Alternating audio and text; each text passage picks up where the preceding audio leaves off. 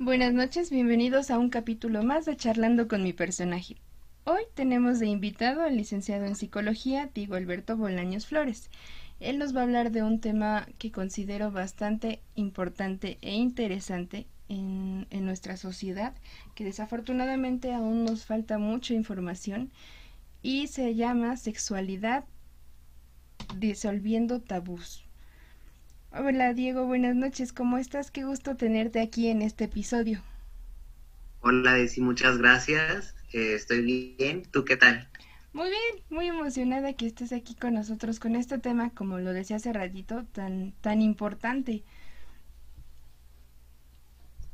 Muchas gracias. Pues bueno, para empezar, yo creo que pues hay que definir lo que es sexo y sexualidad porque estamos de acuerdo que no es lo mismo. El sexo como tal lo podemos definir en este momento como la unidad anatomofuncional del cuerpo, ¿no? Es simplemente decir, eres hombre o eres mujer. Y tenemos tres fases, que es la cromosómica, que es en el momento de que se da XX o XY, que es en el momento de la fecundación del espermatozoide al óvulo. Posteriormente, ya en cuestión gestación, tenemos más o menos al quinto mes, es cuando se forma el sexo gonadal, que es simplemente esta parte de, de que se crean las gónadas, ya sean los testículos o los ovarios, en el caso de las mujeres, pero hasta el octavo, noveno mes es cuando podemos activar como el chip de es eres hombre o eres mujer, ya para definir una identidad sexual. Que creo que es bastante importante mencionarlo, ya que es hasta el, o sea, ya hubieron dos fases que definen el cuerpo y hasta el octavo, noveno mes se define la conciencia de qué vas a hacer. Ok. Mientras que la sexualidad, ya vamos a hablar más de cómo manejas o cómo manifiestas tu sexo con otros individuos. Ya podemos hablar más de una estimulación, de, lo que podríamos decir desde la reproducción. Podemos hablar de erotismo, relaciones afectivas o cuestiones más familiares. Ok, entonces en sexualidad ya estamos hablando de lo que quiere decir eh, la intimidad, comportamientos sexuales, las relaciones sexuales y cómo elegimos expresarnos como hombres y como mujeres, ya sea la forma de vestir o de relacionarnos con los demás, ¿no? Exactamente. Que pues van entrando otras definiciones, pero al fin y al cabo sí, es correcto. Eh, pues yo creo que para empezar hay que definir algo. Mi, mi rama o la, el área donde yo he trabajado es el área sistémica, que maneja una idea que es la línea de la sexualidad. Y en esta línea generalmente es manifestada por la mujer, ya que nosotros desde que somos pequeños ya ves que somos como pequeñas esponjas y vamos absorbiendo todo. La información que conocemos, lo que nos van diciendo, y de ahí vamos generando un conocimiento es desde pequeños que lo vamos teniendo y de ahí la importancia de, la educación sexual, ya sea desde la etapa preescolar hasta ser un adulto, ¿no? Por ejemplo, em, yo en un tiempo di clases y algo que nosotros decíamos, todas las cosas son a su edad y de tal forma para la edad de un niño. No vamos a venir a explicarles cómo es la reproducción, pero sí le podemos decir ok, las cosas son de tal forma, eh, di las cosas por su nombre, es pene, es vagina, y no poner apodos como el pizarrín, el pajarito, la cuquita, y llámese muchos más. De ahí, por lo menos hablando culturalmente en México, es bastante importante, o también en Latinoamérica, la educación de cómo nos vamos formando, ya que si llega a ser un tabú la sexualidad, generalmente los papás no hablan de esto con los hijos, eh, tienen el pensamiento de que lo haga la escuela. Y actualmente hay lugares donde tampoco quieren que lo hables la escuela, siendo que es un tema importante para la sociedad latinoamericana y en este momento específicamente mexicana, en temas como la educación sexual.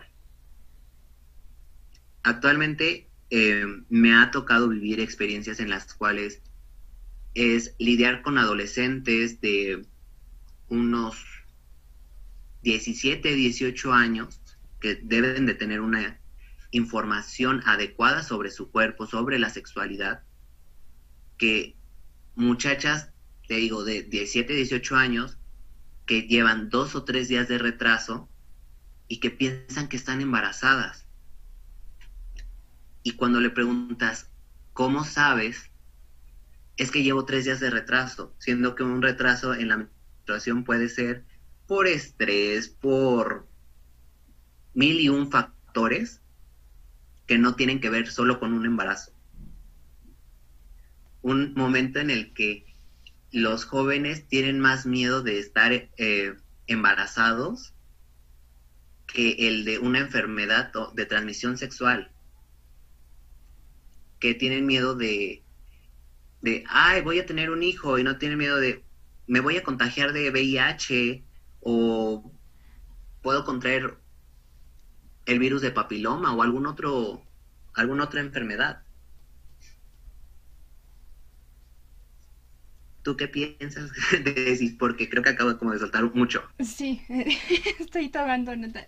Vamos abarcando, bueno, ahorita ya digamos que mencionaste tres tabús que nos podemos encontrar respecto a la sexualidad. Uno sería no hablar de sexo, no informarles a los jóvenes. Hace poco, bueno, no, ya tiene tiempo que me decía un, un conocido, yo estoy en contra que se les dé la información tan chicos de sexualidad porque esto les va a despertar la curiosidad y van a querer saber más e incluso experimentarlo yo le decía, no, debe de estar la información porque ahorita estamos en una época, en una era en la que la tecnología da la información a la mano, el Internet, las redes, y no dan información con bases. Entonces, si tienes la curiosidad y se van y se avientan o se meten en temas de relaciones de pareja, relaciones sexuales, pero con información sin fundamentos, ¿cómo van a poder tener ahí un sustento o un apoyo? Entonces considero importante darle información.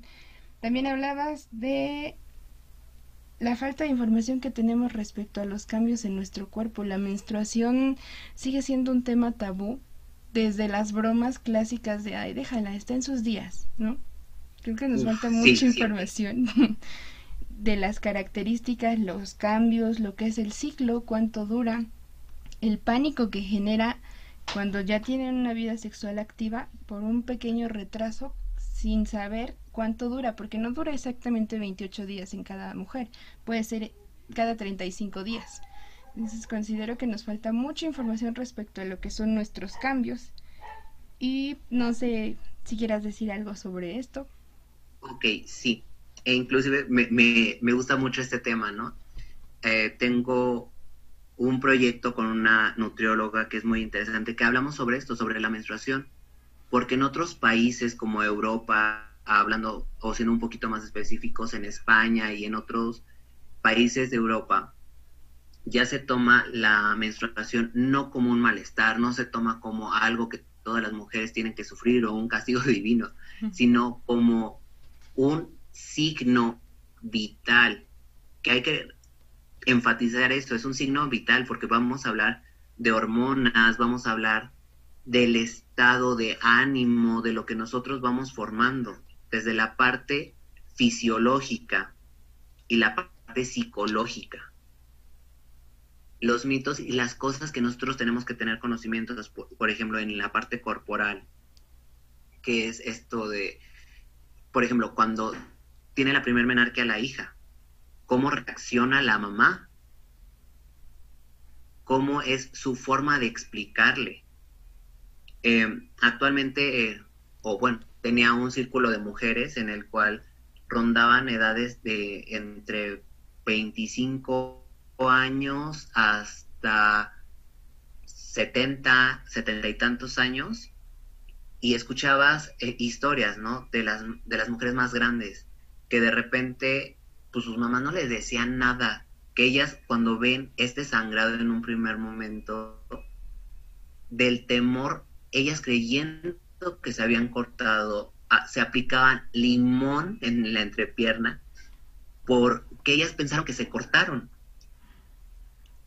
Entonces, estamos viendo que hay un cambio y a las niñas de ahora o no se les habla del tema, no se les dice correctamente cómo es un ciclo, cuántas fases tiene, qué cambios van a tener hormonalmente, porque no es lo mismo el, las hormonas o el estado que va a tener anímico en la fase de, ya, llámese una lútea tardía, a llámese a una etapa de eh, fertilidad, ¿no?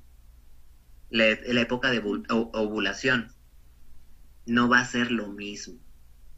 No va a ser el mismo carácter, no va a ser la misma forma y sobre todo que ahorita que decimos romper tabús, romper el tabú del hombre de ese es un tema solo de mujeres, esto a mí no me corresponde, yo no tengo que saber.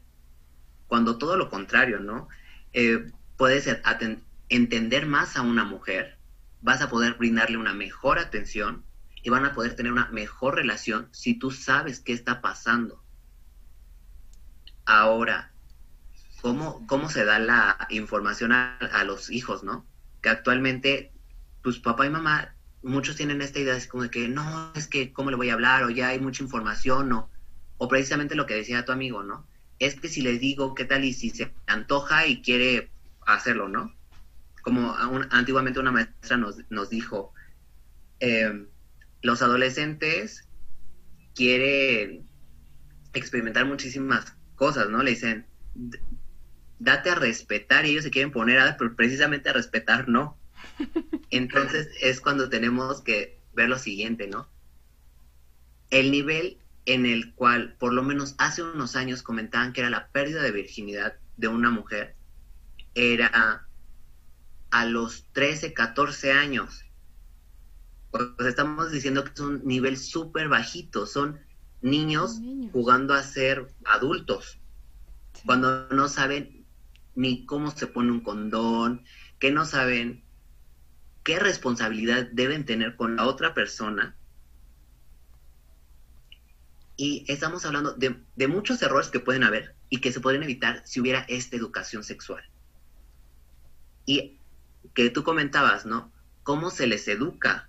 Porque actualmente la mayoría de los jóvenes, que no voy a hablar por todos, pero muchos jóvenes se educan a través de la industria pornográfica, de lo que ven, de lo que creen, de, ay, ese hombre hizo tal cosa, esa mujer se movió de tal forma, que es falso, que esa industria es una industria que hace video para adultos, pero que sobre todo es una actuación no dura tantas horas, no dura tantos momentos, las cosas no son como se están viendo en un video, pero que el humano, el hombre, la mujer, está diciendo, ah, eso se puede, entonces así tiene que ser, y que no saben qué les gusta.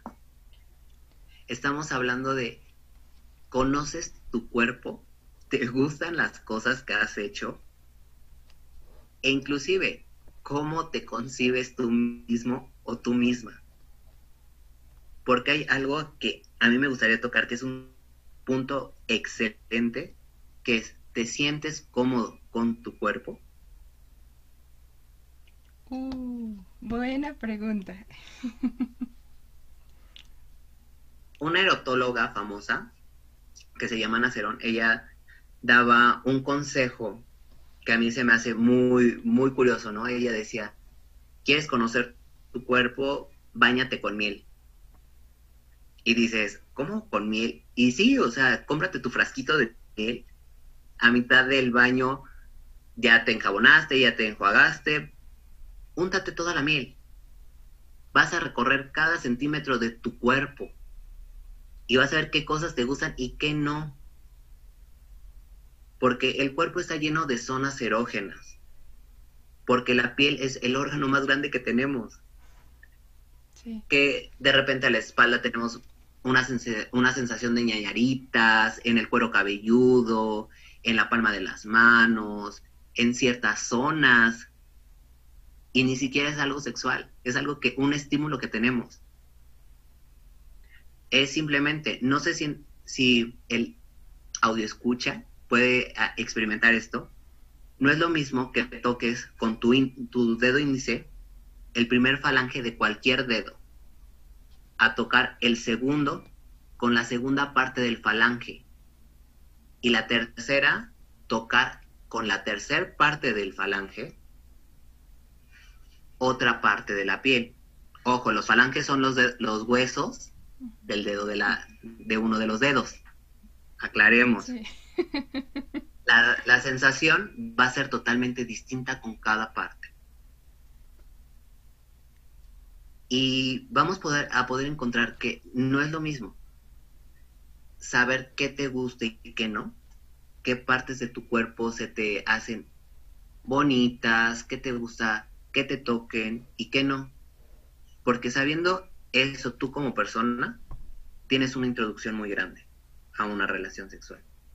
Porque tú en el momento que estés con una pareja vas a poder saber qué te gusta, qué no. Cómo te toca una persona y cómo no quieres que te toque. Y, pasar al tema yo creo que es principal de la sexualidad. Un código sexual. Donde la primera regla del código sexual es todo tiene que ser consensuado. Si las dos partes de la, de la pareja están satisfechos y de acuerdo con esta parte de la práctica que se vaya a experimentar, se, se puede hacer. Si una parte de, de esta pareja dice, ¿sabes qué? No, yo no quiero, el no se tiene que respetar. Totalmente. Ok, ¿cómo, ¿cómo vas viendo esto que yo te digo? De sí, que es mucha información tal vez. Vamos bien, vamos bien. Mira, creo que podríamos resumirlo en una, en una palabra, responsabilidad. Primordialmente conmigo mismo, conmigo misma. Saber lo que me gusta, lo que no me gusta, saber cómo me desenvuelvo con otras personas y sobre todo responsabilidad también con el otro, porque en la actualidad Tal vez puede sonar a cliché, ya no nos gustan los compromisos, están muy de moda, por decirlo de alguna manera, las relaciones como el free o amigos con derechos. Una relación abierta. Una relación abierta. Una relación abierta, amigos con derechos. En fin, todo eso implica también responsabilidad, ¿no? Uh, y responsabilidad con el otro, porque hablando de las relaciones sexuales, en esta parte de la sexualidad, si te vas a poner con una persona a en intimar, la protección, el condón, métodos anticonceptivos más allá del embarazo, estamos hablando de enfermedades de transmisión sexual que me mencionabas hace ratito. Le, como que ya no hay temor, hay mucho más temor a que se presente un embarazo, a que se presente una enfermedad, como que todavía lo ven muy lejano, pero es una realidad que tenemos muy, muy presente y sin embargo todavía se ve a la y se va. Tuve relaciones sexuales con una persona, pero estoy estresada, creo que estoy embarazada. Y yo pregunto, ¿no te estresa que te pudo haber contagiado algo? No, no, me estresa el embarazo, pero ya me tomé la pastilla del día siguiente. No, debes de cuidarte en todos los sentidos. Entonces creo que también nos falta un poquito de responsabilidad personal hacer un énfasis en, en los métodos anticonceptivos, sí sé que el momento puede ser, ay, se te olvida todo, la conciencia se apaga, pero nunca deberíamos de hacernos a un lado. La responsabilidad debe de estar en todo momento. Y la parte que me dices que es consensuado, también me gustaría hacer mucho énfasis porque a veces con la parte de lo que es la industria de la pornografía, pensamos que, ay, así tiene que ser, así lo vi, yo quiero vivirlo de esa manera, o ya estamos en el momento, ya no puedo decir que no. Si una de las dos partes ya no quiere, es totalmente válido que digan que no y la otra parte debe de respetarlo. No se le debe nada a nadie, ¿estás de acuerdo? Sí, mira, para empezar con esto, la responsabilidad sí, es importante pero la responsabilidad empieza con uno mismo. Sí. Yo hay una frase que le digo a mis pacientes que es, salvación por mí y después por todos mis amigos. Como el juego de las escondidas es así, salvación primero por mí, yo tengo que estar bien, estar a salvo, estar y sentirme bien y ya después veo por los demás. Claro. Eso que es un tema para mí muy importante. Y hablando sobre esta responsabilidad, sí, es importante ver el cuidado que tenemos con nuestro cuerpo. Por ejemplo, haciendo eh, un énfasis eh, en la mujer, ¿no? Que decíamos lo del embarazo. Por, ejemplo, el simple hecho, ¿no? De, tomar una pastilla del día siguiente, que no es un método anticonceptivo, hay que reafirmarlo. ¿Cómo se puede? Reafirmarlo. No es un método anticonceptivo. Es un método de emergencia. No anticonceptivo. ¿Por qué? Explicando esto, una pastilla de día después es una bomba química que va a alterar el, el organismo de la mujer en todos los sentidos. Llámese emocional, llámese físico, que va a haber mujeres que altere su, si son regulares en, en cuestión de su calendario menstrual, va a poder agarrar y arrasar y de repente se desaparece, de repente, de repente va a haber un cambio por el nivel de hormonas que va a tener.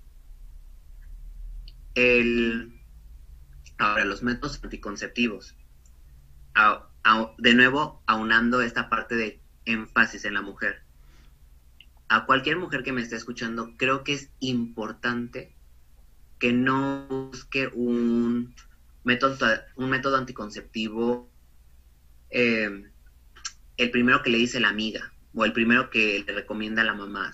No, sino llevar un control y estar con un, llámese, un, dame un segundo, está médico, porque el médico te va a, ayudar a escoger el método, el método anticonceptivo ideal porque estamos hablando de cargas de hormonas que van a ir al cuerpo de la mujer y que va a poder afectar eh, el ánimo, va a poder afectar el físico. ¿Cuántas mujeres llegan a tener acné, llegan a tener un, un aumento de peso, llegan a afectar su cuerpo? Algo tan simple como es el método subdérmico, si bien me acuerdo, que es una bomba de hormonas que hay mujeres a las que les quita la regla. Y que muchas mujeres dirán, sí, ya no vamos a tener que sufrir por esto, ya, ya va a ser otro, otro modo, ¿no? Pero imagínate cómo está afectando hormonalmente adentro del cuerpo de la mujer para quitar algo que es natural, algo que indica vida. Ahora, que, eh, ¿cómo podemos seguir? Una enfermedad, una enfermedad de transmisión sexual. Esto ya aplica para ambos, hombres y mujeres. Exactamente. Y existen. Muchas veces hay personas que no lo saben. ¿Cuántas amas de casa contraen VIH? El, esposo se echó una canita al aire, fue infiel. ¿Cuántos hombres, en la, hombres o mujeres en la comunidad LGBT pueden contraer una enfermedad porque, ah, pues no somos heterosexuales, aquí no hay riesgo de embarazo. Pues no, no hay riesgo de embarazo, pero sí hay riesgo de una enfermedad de transmisión sexual. Y no solamente hablamos de lo que es VIH, también está el papiloma, está la gonorrea, hay otras enfermedades que ni siquiera sabemos cómo consisten. Un ejemplo, a mí me, un día yo siendo orientador, me llega el caso de un chavito de primer semestre de, preparatoria y me dice, profe, es que creo que tengo que ir al médico, no sé, ¿usted qué opina? Y yo, a ver, ¿qué pasó? Me dice, es que está haciendo, me está pasando esto, esto, esto, esto, y le digo, hijo, creo que tienes gonorrea. Y efectivamente le dije, lo que tienes que hacer es ir a tu centro de salud más cercano, hacerte un estudio, checar y ver qué puedes hacer. Efectivamente, este alumno tenía gonorrea y ni siquiera lo sabía. Y estamos hablando de un muchacho de primer semestre de preparatoria, más o menos 15, 16 años, a lo mucho 17. Sí, pequeño. Sí. Ahora, una persona pequeña. Ahora, en cuestión, un bebé, el, un bebé puede ser bien, bien recibido o no planificado o inclusive cada quien tiene el derecho de su libre elección de tener un hijo o no. Es, la mujer es su cuerpo, ella lo lleva, cada quien está de acuerdo y tendrá sus ideas. Pero seamos honestos. ¿Cuántas muchachas no tienen ni la madurez del cuerpo, ni la madurez psicológica para poder tener un bebé? Y que ves a niñas de 16, de 15, inclusive niñas en una responsabilidad de una vida más cuando no saben cuidar la suya. Y hablando en pareja, o sea, ambos. A niños que de repente tienen 15 años y ya están casados porque se embarazaron. Y que los papás, ¿cómo cometieron este, esta equivocación? Y no se dan cuenta pues, porque nunca nadie les informó, nadie les habló de eso. Ahora, eh, tocabas un punto, ¿cuál el de conocerse uno mismo, ¿no? Sí, conocer lo que mencionabas, lo que me gusta, lo que no me gusta. Y me gusta mucho lo que mencionaste de la industria de la pornografía. Se va uno como ser humano a veces con la idea que así tienen que ser las cosas o así se viven, pero no, nos olvidamos que somos humanos. Creo que uno de los fines de esa industria es hacer el acto sexual más atractivo, pero son demasiados ideales y e incluso tiene un fuerte impacto psicológico porque uno espera vivirlo de la misma manera, pero oh, sorpresa, soy humano, no soy actor, no lo voy a incluso lo exageran. Exactamente. Aquí hay que encontrar algo bastante importante.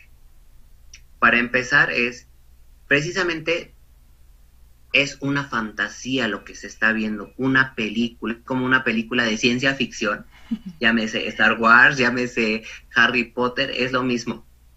Sí. Es una fantasía. Un hombre no puede durar tantas horas, una mujer no puede aguantar tantas cosas, llámese desde el lado que lo vean. Pero ¿qué pasa? e inclusive el cuerpo, el cuerpo no todo el mundo tiene el cuerpo escultural que ponen como un estándar de belleza. Cosas que, o ideales que crecen los chavitos o las niñas así con esta idea, así como, ah, tener tal forma, tienes que tener tal figura si quieres disfrutar, cuando no. Que crean inseguridades en el cuerpo, que crean en esta fantasía de cómo se deben de hacer las cosas, que no es cierto cada persona va a experimentar de distinta forma. Y que si tú no conoces tu cuerpo, ni siquiera lo vas a saber. ¿Cuántas personas o cuántas mujeres son ya abuelas, son bisabuelas y nunca supieron lo que era un orgasmo? Para empezar, y una frase que quiero definir es, el orgasmo se trabaja y por ambas partes.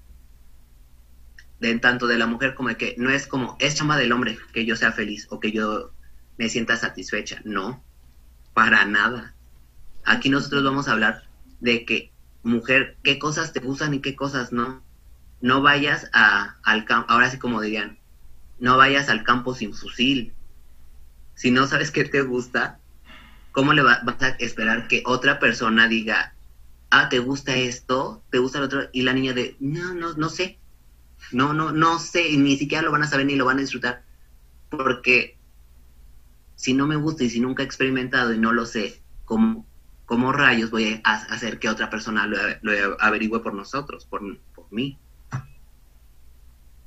Ahora, teniendo este, esta idea presente es, el orgasmo se trabaja, que era algo que quería eh, especificar o hablar más bien. Ya si una persona conoce su cuerpo, una persona sabe qué zonas le gusta más, cuáles no. pasamos algo bien importante y lo que hablábamos en el código, ¿no? La comunicación. Comunicación es bien importante. ¿Por qué? Porque al hombre, si quitamos este estigma de tienes que ser el macho y tú tienes que hacer esto y me tienes que, que cumplir y tienes que desempeñarte de tal forma, el hombre va a estar más tranquilo, el hombre va a estar más, va a poder actuar más libre si no tiene este ideal como de que es que yo soy el responsable del orgasmo. Y la mujer va a poder decir, haz esto, haz aquello, esto no me gusta, no me toques así, o yo quiero experimentar esto, yo quiero intentar lo otro. Pero ya cuando lo hablan y hay esta comunicación, ambas partes van a poder tener un disfrute, van a poder tener una mayor probabilidad de alcanzar el orgasmo, porque hubo un trabajo mutuo. Algo que digo en terapia de pareja es, la pareja por algo se llama pareja, porque ambos tienen que ir parejos si uno crece y el otro se queda abajo, ya no va a haber admiración, ya no va a haber ese respeto, ya no va a haber lo otro. Ambos tienen que crecer en todos los sentidos, de lo laboral, lo sexual, lo íntimo y más. ¿Tú qué piensas? Totalmente de acuerdo, es un trabajo, sí, lo puedo denominar como un trabajo en conjunto. La comunicación es vital, vital en una relación. Cuando estás con otra persona, ni no te conoces y no lo conoces, entonces, ¿cómo van a fluir las cosas? Ahorita me surge una duda de un tema que creo que se ha hablado demasiado. Nos falta mucho y hay ideales y muchos tabús en cuanto a una relación de pareja que está de la mano con el tema de la sexualidad el no decir, el no demostrar, el portarte como en la parte sumisa siendo mujer, ¿no? Tienes que dejar que el hombre lleve todo, tienes que dejar que el hombre tome el control, no te muestres demasiado, vas a ser muy intensa, lo vas a asustar, o no le digas que eres, es tu primera vez porque lo vas a hacer crecer, no, tienes que hablar, tienes que decir, si te vas a enfrentar a la primera vez a ese encuentro, Ah, también quisiera decir que supongo que no es tan que lo tenemos, perdón, que lo tenemos muy idealizado, no va a ser siempre con las rosas, no va a ser tan mágico. Tienes que decirle a la pareja, sabes que es la primera vez, sabes que no me gusta, estoy nerviosa, pero la comunicación es muy, muy importante y a veces nos vamos por tanta información que recibimos de lo que es nuestro círculo social y nos olvidamos de lo que esperamos personalmente para ese momento, para lo que queremos vivir. Mira, aquí hay algo que acabas de mencionar que se me hace muy importante. La primera vez. La primera vez, eh, pues, ah, generalmente es en la adolescencia, juventud, cuando se experimenta esto. Y ahora podemos decir lo siguiente o por lo menos yo hace unos años escuché a una amiga que dijo las palabras más exactas. Dijo, yo no busco que sean con rosas, yo no busco que sea en un hotel, yo no busco que sea en un crucero mágico a la luz de las velas, no. Yo lo que busco es que sea con la persona que en este momento yo quiera, que esa persona que yo ame y que sea importante para mí. Lo demás no importa. ¿Por qué comento esto? El ideal o estas expectativas generalmente crean más conflicto. Imagínate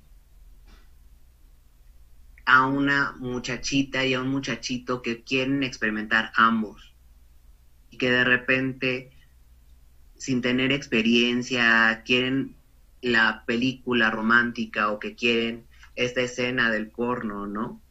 Las cosas no siempre van a ser como lo ves en una película. Tiene que haber comunicación. Tienes que platicar con estas personas. Y ellos te van a... Ambos pueden crecer. E inclusive, ¿no? Si una de las dos partes no es su primera vez, no hacer expectativas o hablar por el otro. ¿Por qué? Porque muchas veces como que, ay, es que si ya tiene tanta experiencia, me va a dar la vuelta, no voy a ser suficiente, te vas creando una expectativa y una idea que vas que tú no vas a disfrutar, ¿por qué? Por este miedo que tú tienes o que vas a complacer cosas que ni siquiera te gustarían. ¿Por qué? Por el miedo a me va a rechazar. ¿Qué tal y si me dice, pues no me gustó y ya fue? No, o sea, uno hay que ser honesto, uno hay que hablar. Si esa persona no es la correcta, se dice no y ya. Si no es la persona que tú crees, si no es la persona que tú esperabas, el, el no es importante y se tiene que respetar. Claro. Pero sobre todo, yo creo que es eso, estar con la persona indicada para ese momento.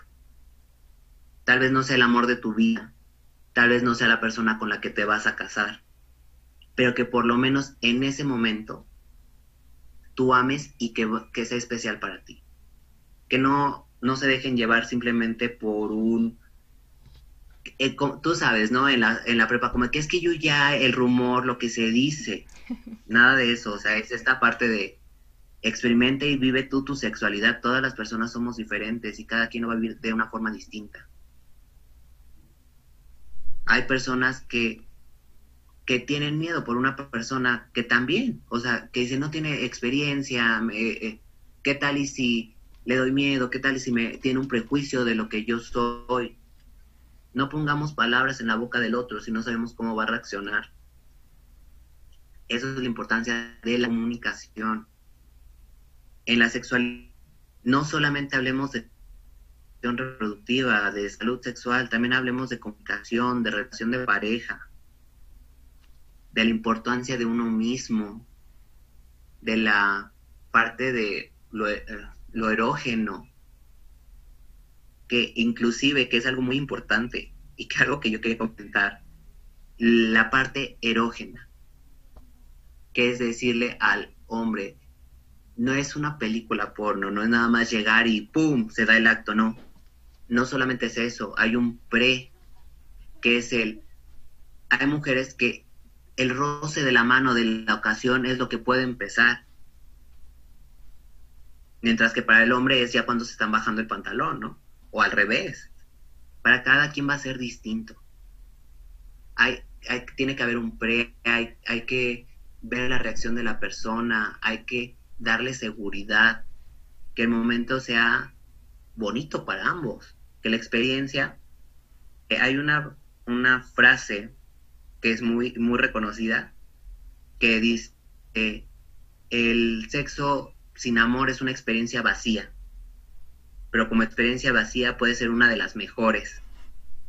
Y sí, puede ser una de las mejores, pero inclusive para eso tiene que haber comunicación para que ambos lo disfruten. No soy una persona espantada y no creo que el sexo casual sea malo, pero sí creo que para que tú puedas hacer algo así, tienes que tener un respeto por ti mismo, tienes que saber qué quieres y qué no, estar bien con tu sexualidad, estar estable con tu cuerpo, no tener miedo, porque inclusive hay frases que te pueden lastimar, que te dan miedo, que puedes escuchar en ese momento comentarios de tu físico, que seamos honestos, muchas veces en ese momento, en un momento donde no hay ropa, donde no hay nada donde te puedas ocultar, eres una persona vulnerable. Y escuchar algo que te duela puede ser catastrófico, puede causar un trauma. Pero si hay comunicación, si hay estabilidad, si eres responsable con lo que sí quieres y con lo que no, puede ser una experiencia agradable. Pero pues depende de cada uno. Exactamente. Hay dos puntos que quisiera retomar de lo que acabas de mencionar. Decíamos que sexualidad es la manera en la que yo me voy a desenvolver o me estoy mostrando también con, con un otro. Entonces es conocerme, es saber lo que soy, aceptarme, respetarme y tomando lo que te decía de la responsabilidad, igual yo estoy de acuerdo cada uno toma su decisión respecto a las relaciones sexuales. El sexo sin compromiso no tiene nada de malo, es cuestión de la elección de cada uno. Sin embargo, debes de tener responsabilidad y respeto para ti y para la persona con la que te estás involucrando. Porque vuelvo a los métodos anticonceptivos. Sí es sin compromiso, pero debe de haber protección porque pues no nos vamos a poner a aplicarles pruebas psicológicas o la prueba porque es eso, ¿no? Es un encuentro de una noche, es algo casual. Sin embargo, para prevenir es el uso del método anticonceptivo. Debo de estar informado, protegido y es una manera de cuidarme y de cuidar al otro, porque sí hay un vínculo que se está creando, sea de una noche, sea de un rato, se repitan más ocasiones, está la responsabilidad de cuidarnos, porque a veces Por ejemplo,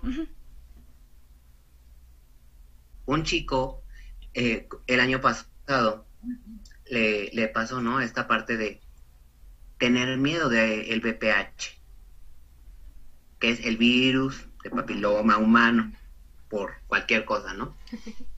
Y de repente, imagínate, y que es algo que hay que normalizar una parte, pero sí quiero aclarar. La primera vez que te haces un examen para checar enfermedades de transmisión sexual, la, por lo menos la primera vez puede ser una tortura que aunque dure 30 minutos, un día o inclusive una semana, dependiendo el lugar, eh, el estudio que te hagas, es una tortura. Imagínate estar 30 minutos esperando el resultado de el resultado de una prueba que puede definir tu vida. Que ojo, aclaro, para personas que es, que tienen VIH, que tienen cualquiera de estas enfermedades, hay tratamientos, hay formas de vivir y tener una buena vida y un buen, eh, una buena vida. ¿La pueden tener? Claro que sí. Si hay solución, sin embargo, sí quiero recalcar que este momento puede ser un momento tortuoso, un momento que se tiene que normalizar, sí, porque lo idóneo es que con nosotros, aún estando en una pareja estable, lo recomendable es que si tienes una vida sexualmente activa, cada seis meses te practiques un estudio para checar tu salud en cuestión sexual.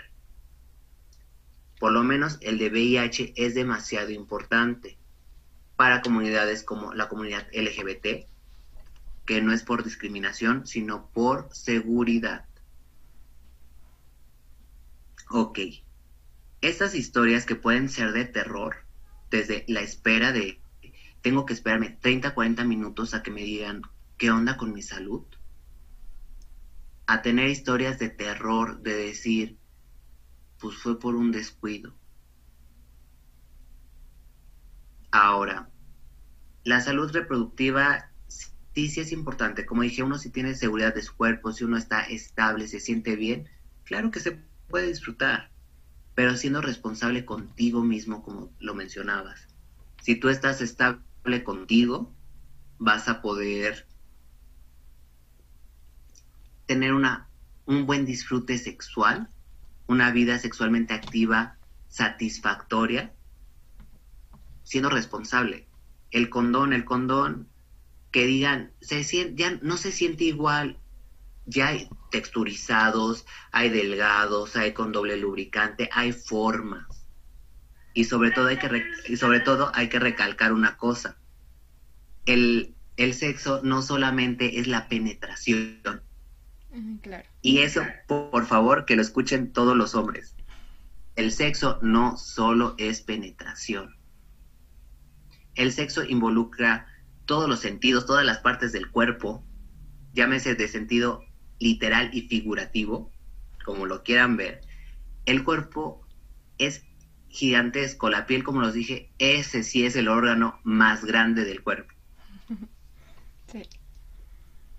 Y cuando empezamos a quitarnos todos estos tabús, empiezas a darte cuenta de que si vives una vida sexualmente sin prejuicios, con compartiéndola con una persona que te entienda o con, llámese, tu estilo de vida ideal, lo puedes disfrutar si empezamos a quitar todos estos prejuicios, si empezamos a quitar esta carga que traemos, porque estamos en el 2020, que, que, que yo mismo sé, no ha sido el mejor año, pero aún así, estamos en el 2020.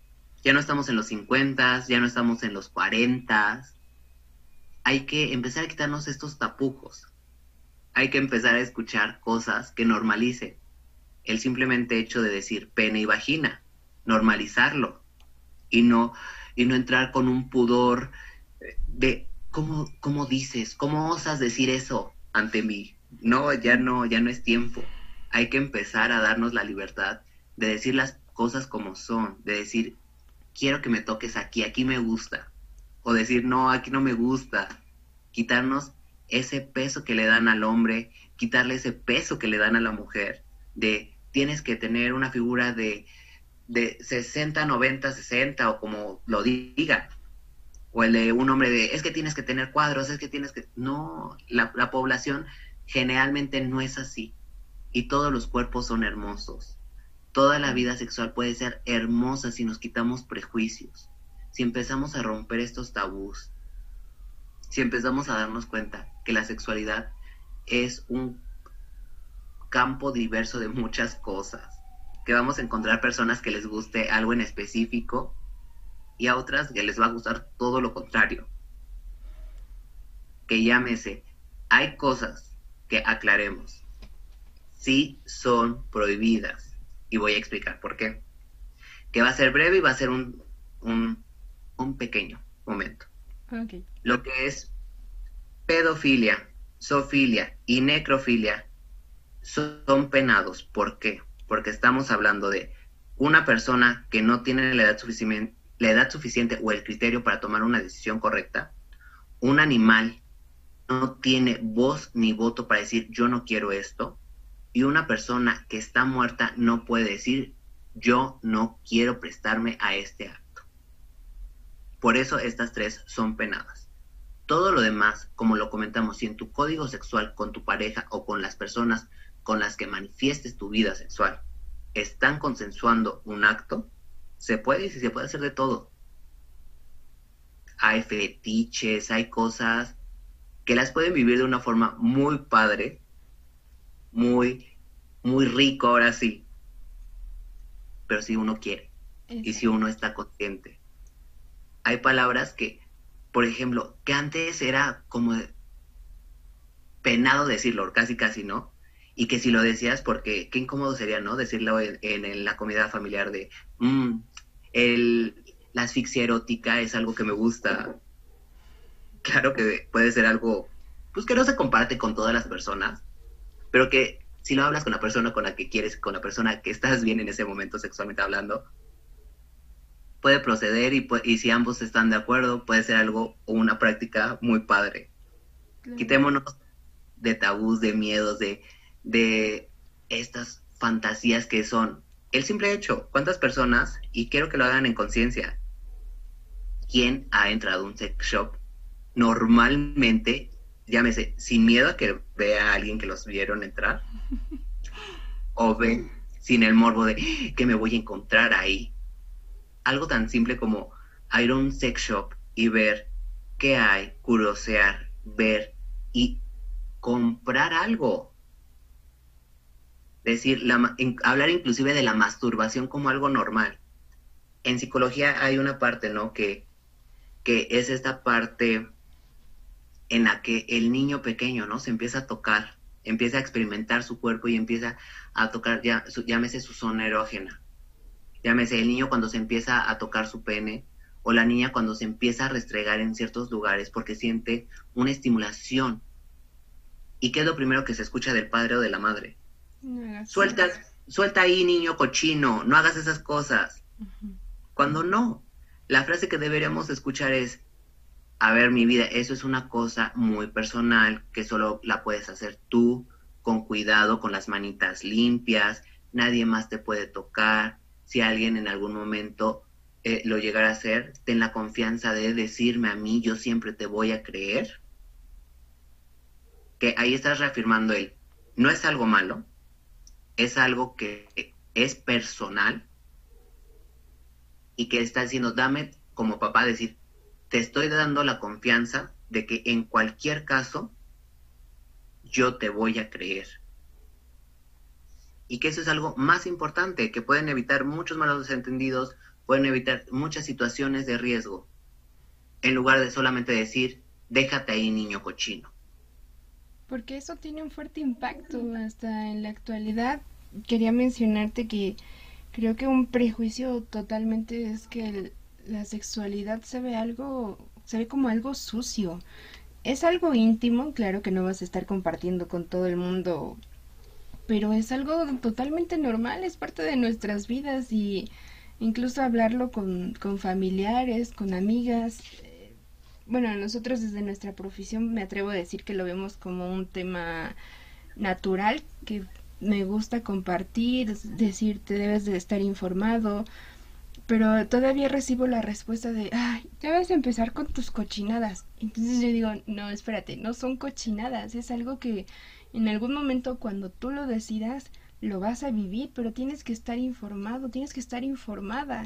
Deja de verlo como algo mm, sucio, como un pecado. Debes de, de tener incluso permitirte conocerte y saber qué es lo que te gusta y lo que no te gusta, porque ¿cómo te vas a relacionar con alguien más si lo estás viendo como, como algo prohibido, ¿no? Algo malo. Entonces, sí, igual a su tiempo, tampoco es llegar y decir, ah, te traje esta información, te voy a imponer y tienes que conocer todo esto, porque si la persona lo está viendo como algo que le incomoda, pues no podemos forzarlo y decir, te voy a obligar a que aprendas de estos temas, no, pero sí hacer la invitación a que se acerquen a, a, informarse, a conocer sobre estos temas. Mira, yo te quiero contar para que chequemos más o menos este impacto, ¿no? eh, yo con mis amigos hubo un momento en el que nos llegamos a regalar un juguete sexual. Y de repente teníamos una amiga que ella era como de que no, es que yo no me toco, yo no me toco porque a mí mi cultura, a mí me han dicho mis papás que eso está mal, yo no me toco. X y Y motivos. Ella tenía sus motivos por la cual no, no se estimulaba y veía la masturbación como algo de evitar, ¿no? Y de repente le regalamos un succionador de clítoris, o bueno, un Satisfyer, no me acuerdo el modelo, pero es un pequeño pingüinito. Y de repente, un día la vimos muy diferente, la vimos muy sonriente, la vimos gritando de emoción, casi, casi de probé al pingüino. Y es algo que nunca creí hacer. Y ver que cuando uno lo prueba, ojo, esta prueba no fue al día siguiente. Pasaron, por lo menos, que yo bien me acuerde, unos tres, cuatro meses. Y de repente la vimos así, dice, es que probé al pingüino. Y yo los invito a decir a estas personas, encuentren a su pingüino. Puede ser algo que les va a gustar, puede ser algo que les encante, pero que solo lo van a saber ustedes cuando lo hagan no tengan miedo a la sexualidad. Sé que, precisamente como lo acabas de decir, puede ser algo que eh, espante, algo que, por lo menos aquí en Latinoamérica, es un tema de tabú, que es un tema que todas las personas les cuesta trabajo decirlo, ¿no? Hablar de sexualidad. Y yo sé, ¿no? Tal vez los padres, como te decía en un principio, los papás dicen, date a respetar tú no te quieres poner a dar a respetar, tú te quieres poner a dar, pero otras cosas.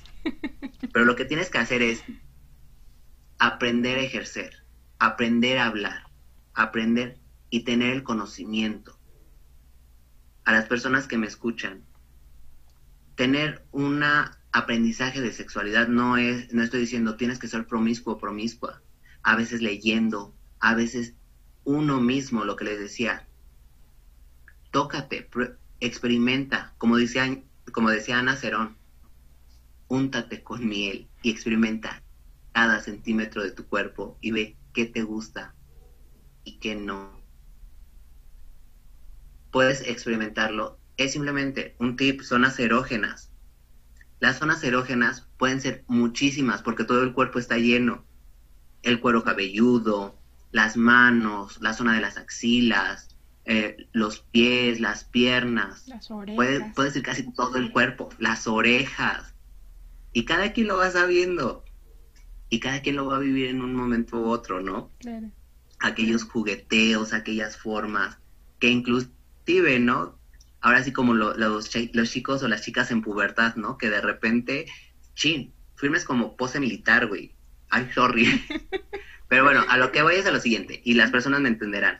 Cada quien va teniendo una experiencia diferente, placentera, pero pues bueno, uno simplemente hay que disfrutar y darse el chance de vivir y experimentar esto. Que no tengan miedo. La sexualidad no tiene que ser sucia, la sexualidad no tiene que ser pecaminosa y sobre todo no tiene que ser forzada. Tiene que ser libre. Exacto. ¿Cómo ves? que- ¿Cómo ves? Estoy soltando mucha información, pero estos temas son variados. Y yo creo que nos va a faltar tiempo. Siempre les he dicho, nosotros nos extendemos y nos vamos como por cinco horas. ¿Estás de acuerdo? Es que hay mucho, Uy. mucho por conocer y desafortunadamente, sí, sí me atrevo a decir, desafortunadamente todavía hay tantos prejuicios respecto al tema, mm, generalizar de una manera impresionante. No nos permitimos, y lo he abordado, lo menciono demasiado en otros, en otros episodios, no nos permitimos conocernos, ser o estar en el momento. Hace poco nos decían, dejamos que el cerebro intervenga en las cosas del corazón o que el corazón intervenga en las cosas del cerebro, pero no los dejamos actuar en congruencia. Si yo quiero hacer algo, lo voy a hacer responsablemente, informadamente, pero atreverse ya a quitarte tanta telaraña, tanto juicio, porque a veces los juicios personales que adoptamos de nuestro núcleo social principal pesan tanto que no te permiten desenvolverte. Entonces, atrévete a conocerte, atrévete a descubrir qué es lo que te gusta, lo que no, lo que quieres hacer. Sin embargo, infórmate y responsabilízate de cada una de tus decisiones. Exactamente. Hay una frase que un día escuché decir que decía, desde que el sexo se volvió tan fácil, el amor se volvió tan complicado. Esa frase tiene un sentido, pero yo se lo he volteado un poco. Porque desde que el sexo se hizo más fácil, cambiaron las cosas. Antes, ¿cuántas personas se casaban a los 20, a los 19, a los 18 por tener una relación sexual con la persona que querían? Ahora, el tiempo ha cambiado. Tal vez sí el sexo sea más fácil, pero ahora puedes decir, ya probé y no me gustó. Válido. Es válido decir. Y cada quien tendrá sus creencias. Y cada quien, todos aquí se tiene que respetar, porque cada idea se debe de respetar, sea buena o mala. Porque no hay, de hecho, no hay bueno ni malo. Exacto. Es una idea que se tiene que respetar. Pero al fin y al cabo, regresamos a esto. ¿Por qué ha cambiado nuestra sociedad desde hace unos cuantos años? ¿Por qué ya hay tantos jóvenes que no se enfocan en, es que me tengo que casar, ca- casar a tal edad y el famoso, ya se me fue el tren, Ah, el ya se te fue, no se te ha ido nada. Puedes tener 30 años y no tener hijos ni estar casado y puedes ser la persona más plena si tú disfrutas de tu vida. Yo me acuerdo mucho que un día llego a trabajar y un compañero, él era mayor que yo, me dice, ¿cuántos años tienes? Y, le, y se me hizo fácil decir, ah, pues 21. Uy, no, yo a tu edad ya tenía dos hijos, yo ya estaba teniendo mi casa y yo de, pues yo no, yo estoy disfrutando mi vida y estoy bien con eso por lo menos en este momento. Esto es válido. A nadie se le está yendo el tren, a nadie se le está yendo o acabando el tiempo. Así de simple y me gustaría remarcarlo.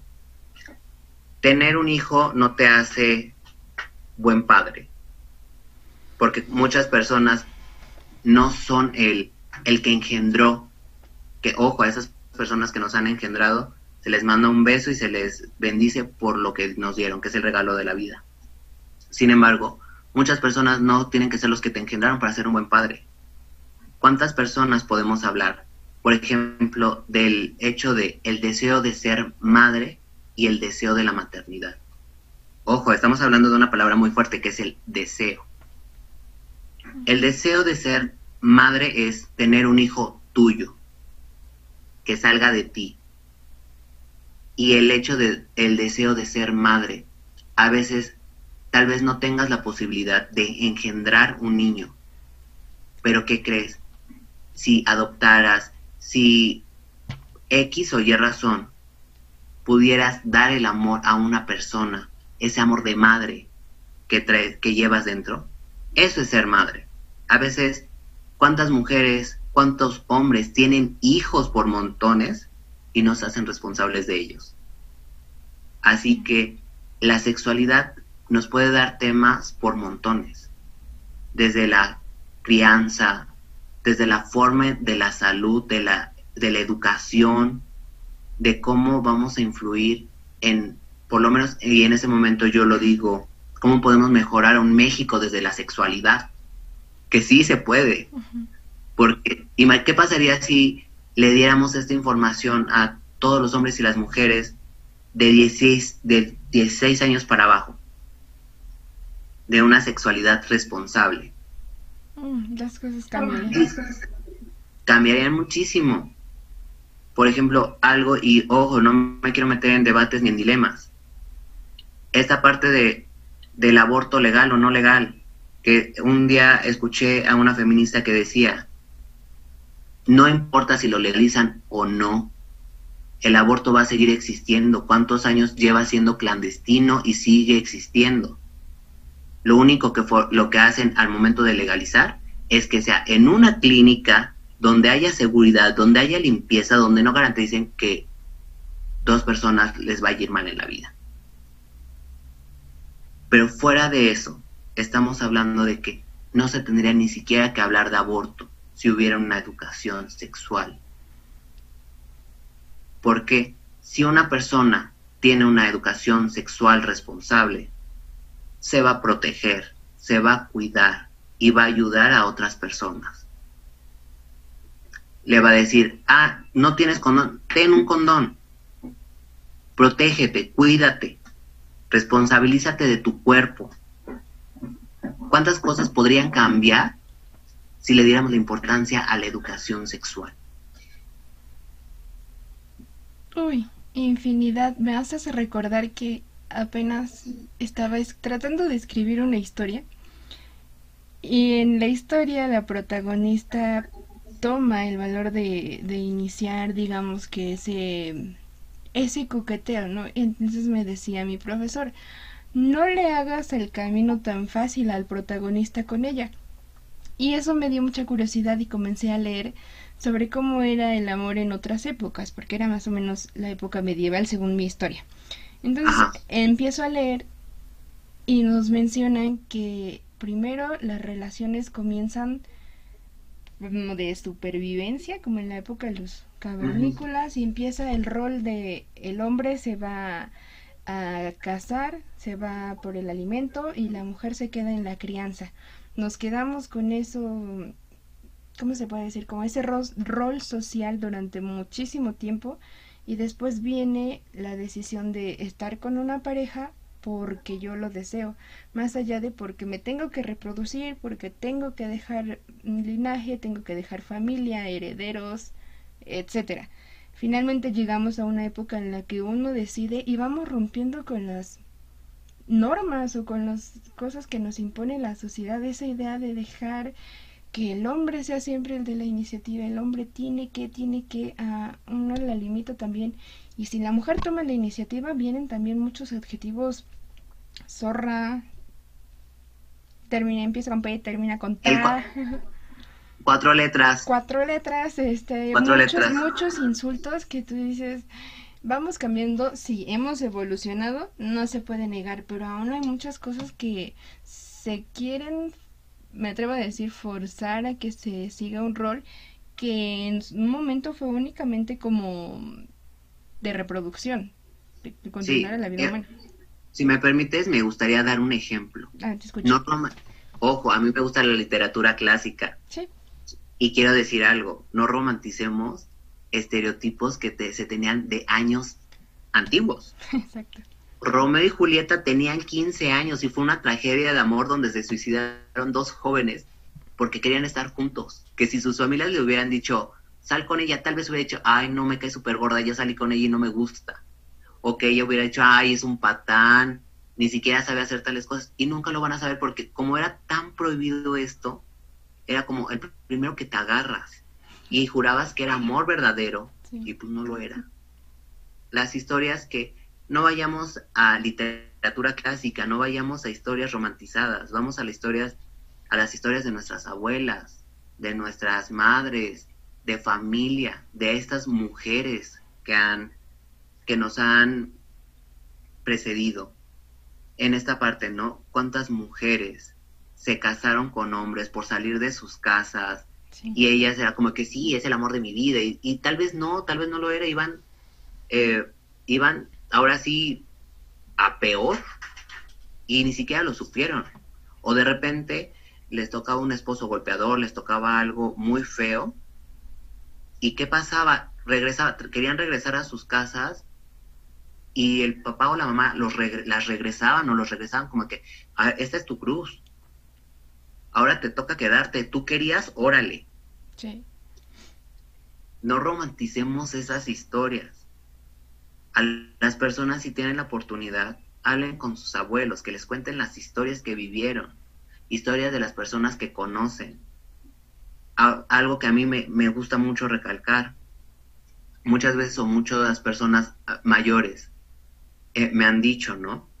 Eh, es que tú estás muy joven, las cosas ya no son igual que antes. Es más, los dancitos antes sabían diferente.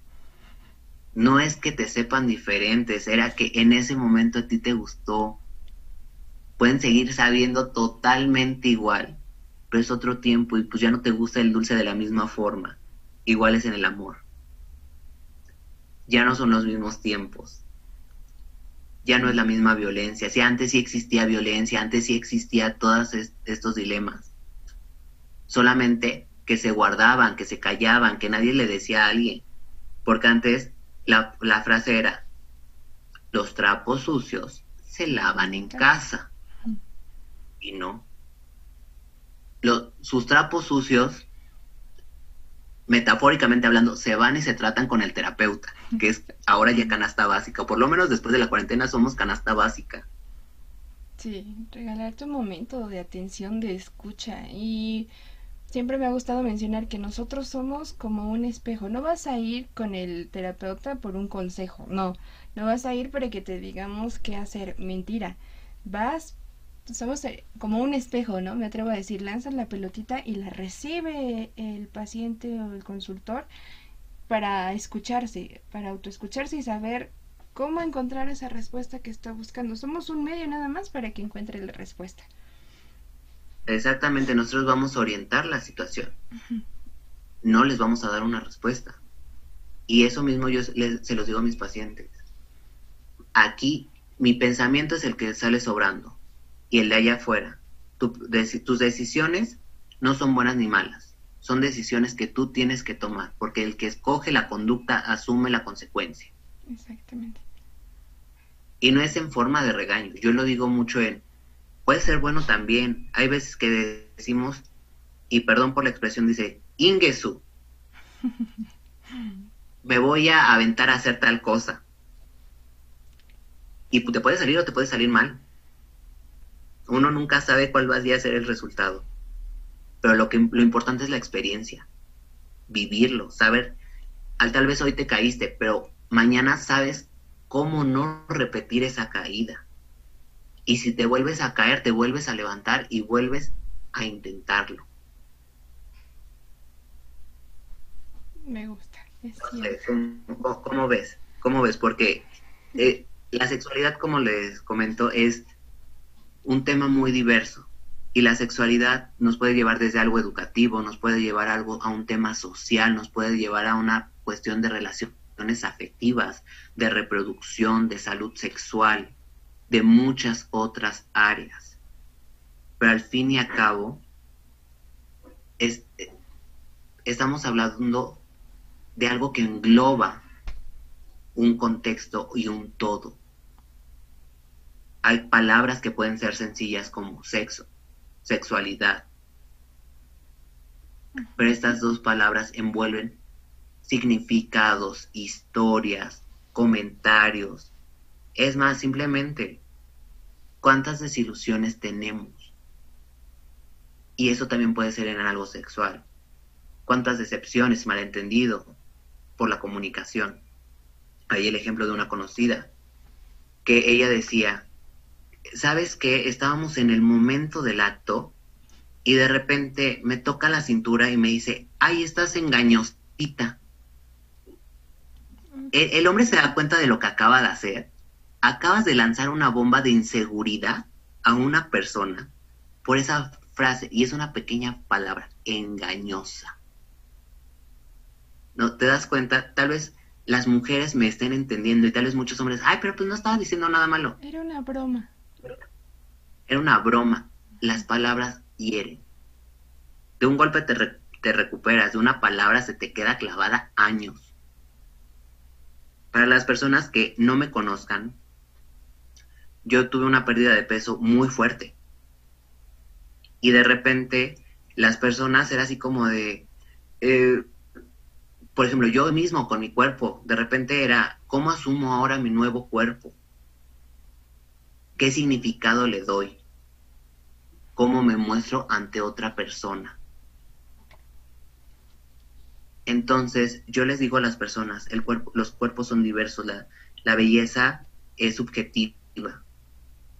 Hay palabras que hieren, pero también les digo, hay que disfrutar, hay que aprender a usar esas palabras como nuestras. Yo le decía a esta muchacha, cuando me dijo, ay, no, a mí me dijo, cuando me dice, a mí me dijo engañosita, le digo, haz, haz tuya esa palabra. Dije, cuando me tocó a mí, yo empecé a decir, ah, pues mira, agarra acá que hay más carne y acá hay más hueso, por donde quieras verle te va a gustar. Entonces, hay que dejarnos ir. Quisiera rescatar algo que estabas mencionando ahorita y te agradezco por compartir algo tan personal. Decías, ¿qué significado le doy a mi nuevo cuerpo? Eso lo quiero rescatar mucho, es le doy. ¿Qué significado le doy a mi cuerpo? No, ¿qué significado estoy permitiendo que me dé un otro? Sí, eso es básico y muy importante. Las personas nos van a percibir de una y mil maneras, pero el significado que yo me doy, el trato que yo me doy, no es algo romántico de decir ni en exceso positivo, es muy real. El cerebro no capta bromas. Si yo me insulto, yo lo voy a tomar como algo verdadero. Mi cerebro lo va a tomar como una orden y no está percibiendo que es una broma. Todo lo que yo me digo lo estoy transmitiendo hacia las demás personas. Así que es muy, muy importante el concepto en el que me tengo. Tengo sobrepeso, lo puedo cambiar, lo voy a hacer, pero lo voy a hacer por mí, no buscando la aceptación de alguien más. Es para sentirme bien conmigo misma. Es muy real esa, esa parte, todo hacerlo por mí. Si le agradé a alguien por el cambio que tuve, pues qué padre. Si yo ya me agradaba por el cambio que tuve o porque no quiero tener ese cambio, me gusta como soy, también es muy respetable, pero evitar los insultos y el permitir que alguien más me califique, me diga ah, alguna etiqueta y sobre todo absorberla como algo verdadero, no. Lo único verdadero es lo que yo soy lo que yo estoy aceptando. Entonces, quiero rescatar mucho eso y te agradezco por compartirlo. Gracias, Desi. Eh, el cuerpo es maravilloso y la mente más. Porque la mente es engañosa. hay cosas que las entendemos precisamente como dices, cosas que tal vez alguien no lo dijo con la intención, pero nosotros sí le dimos esa intención, sí le podemos dar una connotación negativa o positiva y uno nunca sabe, todos somos individuos diferentes. Hay que ser responsables de nuestros actos, de nuestras palabras, de nuestro cuerpo. Y ahora, eh, hablando específicamente de este tema, ser responsables con nuestra sexualidad. Vuelvo a decirlo, la sexualidad empieza por uno mismo. Respétate, quiérete, ámate. Prueba, experimenta primero contigo mismo y después con el otro. Como se mencionó en este podcast, la cuestión coital casi no se mencionó en este, en, este segmento. Sin embargo, sí mencionamos todo lo que conlleva este acto, que puede ser hermoso, puede ser terrorífico. Entonces, cada quien le va a dar su perspectiva. Solamente que se lleven esto. Primero, amate, quiérete y experimenta contigo. Después, experimenta con un otro. Exactamente. Digamos que lo podríamos resumir, ¿qué te parece? En tres palabras. La sexualidad involucra información, responsabilidad y respeto. Tanto conmigo, principalmente, principalmente conmigo, como con el otro. Y después con el otro. O los otros, uno nunca sabe, esto es diverso y hay que aceptar. Exactamente. Bueno, yo digo el otro porque Puede ser uno, pero es cierto, pueden ser varios, con los otros. Con los otros. sí. Otros, otras, lo que sea. Cada uno toma sus decisiones, pero con esos tres conceptos. Siempre presente esos tres conceptos. Vale. Ay, Diego, te agradezco muchísimo, amigo, porque estuviste en este episodio, que la invitación está abierta, que no sea el último, es el primero de muchos, como lo has dicho, es un tema bastante extenso y cuando gustes, este es tu espacio. Me encantaría decir, te quiero tomar la palabra y me encantaría que en algún momento recibieras a mi compañera, eh, una nutrióloga excelente, que está llevando algo nuevo, que es este nuevo concepto de la menstruación, que le estamos en un proyecto reivindicando esta, esta palabra. Estamos reivindicando lo que es la menstruación y le estamos dando un mejor significado. Que sea un, como decíamos, algo de la vida, un signo vital y no solamente un castigo. Porque creo que a la mujer que es algo divino, algo creado en muchos aspectos, creo que se necesita saber conocer y posteriormente darse varios significados, porque hoy se mencionó un fragmento, pero todo lo que conlleva es gigantesco desde el aspecto psicológico y fisiológico. Pero bueno, espero que en otro momento podamos hablar y si las personas les gustó esto, pues que te lo hagan saber, nos lo hagan saber. Me va a encantar leerlos en comentarios y creo que no te lo había comentado, aprovecho este espacio para decirte que sí, con ella ya está súper confirmado, va a estar presente en este podcast, ya, ya agendamos, ya está y el tema ya está también definido, entonces para que estén listos y nos escuchen, que nos sigan regalando un poquito de su tiempo para escuchar este espacio. Cuando tú gustes, insisto, eres bienvenido. Ya ni te voy a decir cuándo tú nos dices qué fecha y listo.